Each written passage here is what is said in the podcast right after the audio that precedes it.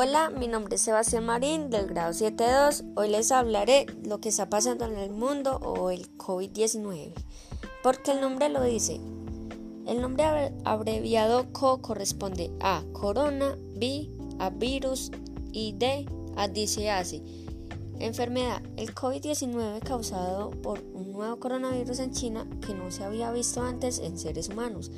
Una vez el virus estaba en la ciudad, probabilidad es seguir indicaciones oficiales del Ministerio de Salud como quedarse en la casa, lavarse las manos constantemente, no tocarse la cara, entre otros. Si se presenta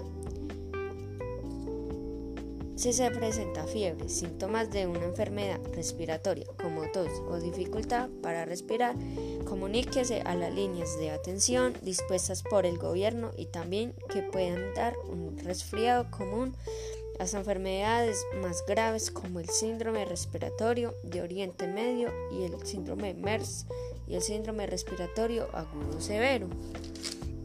Entonces hay que estar prevenidos no sale a la calle si es necesario con tapabocas y el antibacterial, el alcohol, lavado de manos cada rato.